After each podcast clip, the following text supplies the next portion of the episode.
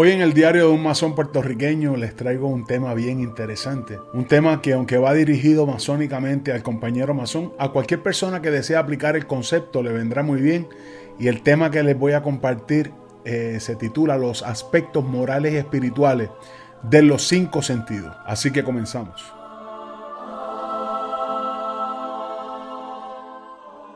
El número 5 es de especial importancia para el grado de compañero masón. Es el grado de los cinco viajes, de las cinco gradas o los cinco escalones. La, la estrella de cinco puntas o el pentagrama está representado en la marcha, en el signo y la batería del grado, los cinco elementos, el éter, aire, fuego, agua y tierra. Los cinco sentidos y la edad del compañero masón, entre otros temas de importancia para estudiar, profundizar, meditar y reflexionar en nuestro camino hacia la construcción y perfeccionamiento de nuestro templo interior. Aquí me referiré a la importancia de los cinco sentidos relacionando su aplicación desde una perspectiva exotérica y esotérica. Exotérica que está afuera y esotérica que está adentro u oculto. Esto para que tengan una idea de lo que se estará hablando. Hay una estrecha relación entre nuestro cuerpo y nuestro mundo exterior y los sentidos se convierten simultáneamente en el puente y reflejo de estos mundos.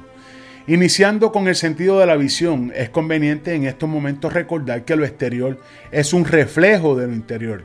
Físicamente, este sentido nos permite interpretar nuestro entorno, gracias a los rayos de luz que penetran en el ojo. En este caso, es la retina la que recibe las impresiones luminosas y las transmite al cerebro por las vías ópticas. Según la cantidad de luz, podemos ver en mayor o menor medida a nuestro alrededor.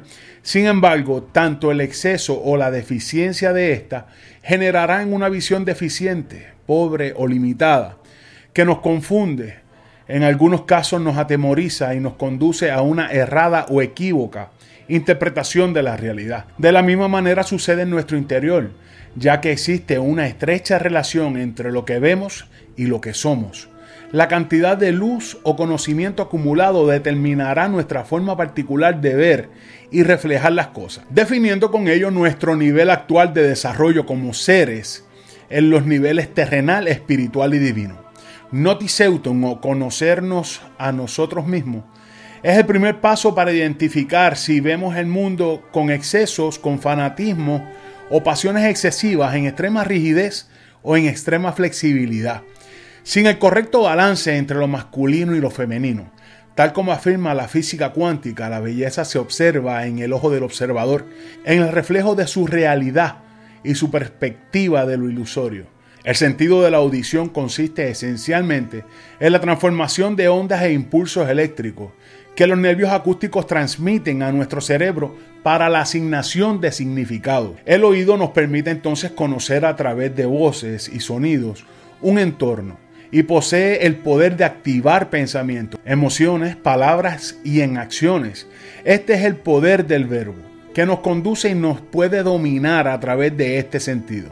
No en vano debemos esforzarnos en controlar las palabras que permitimos ingresar a nuestro templo interior a través de este sentido, ya que en algunos casos podrían tener el poder de causar serias perturbaciones cuando somos dominados por el ego y las emociones. Este filtro lo podemos lograr haciendo la analogía con la presencia efectiva de nuestro guardatemplo exterior de la logia, quien cubre el templo de la indiscreción profana. Al no permitir el dominio del ego, se logra también escuchar con mejor resolución nuestra voz interior o guía, la cual proviene de nuestro espíritu, de la parte más elevada de nuestro ser. El tacto, el gusto y el olfato son los sentidos que están más ligados a las emociones y a los sentimientos. El tacto nos permite identificar asperezas, imperfecciones de la piedra bruta.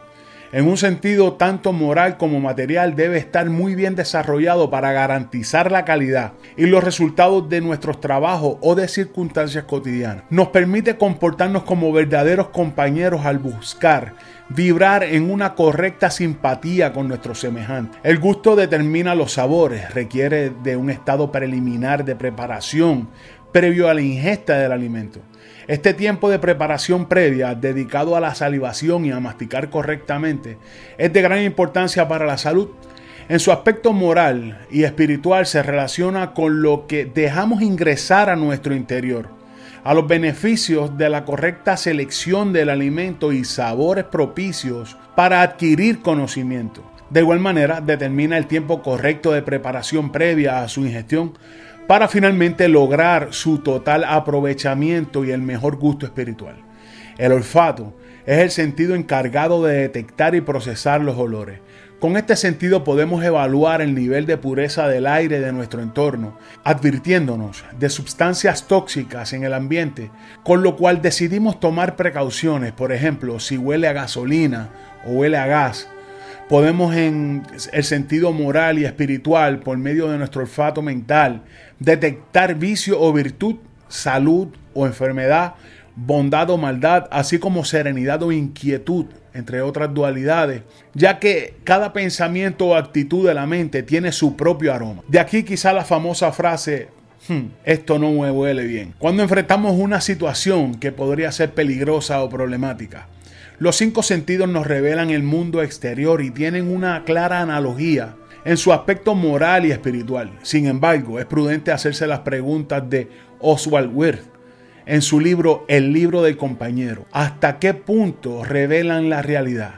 ¿Dónde inicia y dónde termina la ilusión de los sentidos? Solo las mentes virtuosas, con el valor de autoevaluarse, criticarse y modelarse a sí mismas, deseosas de encontrar la luz, tendrán derecho a ello. Suscríbete a este canal, regálame un like, comparte y comenta y toca la campanita para que recibas una notificación cada vez que suba un nuevo video. Ayúdame a llevar un poquito de luz a donde haga falta.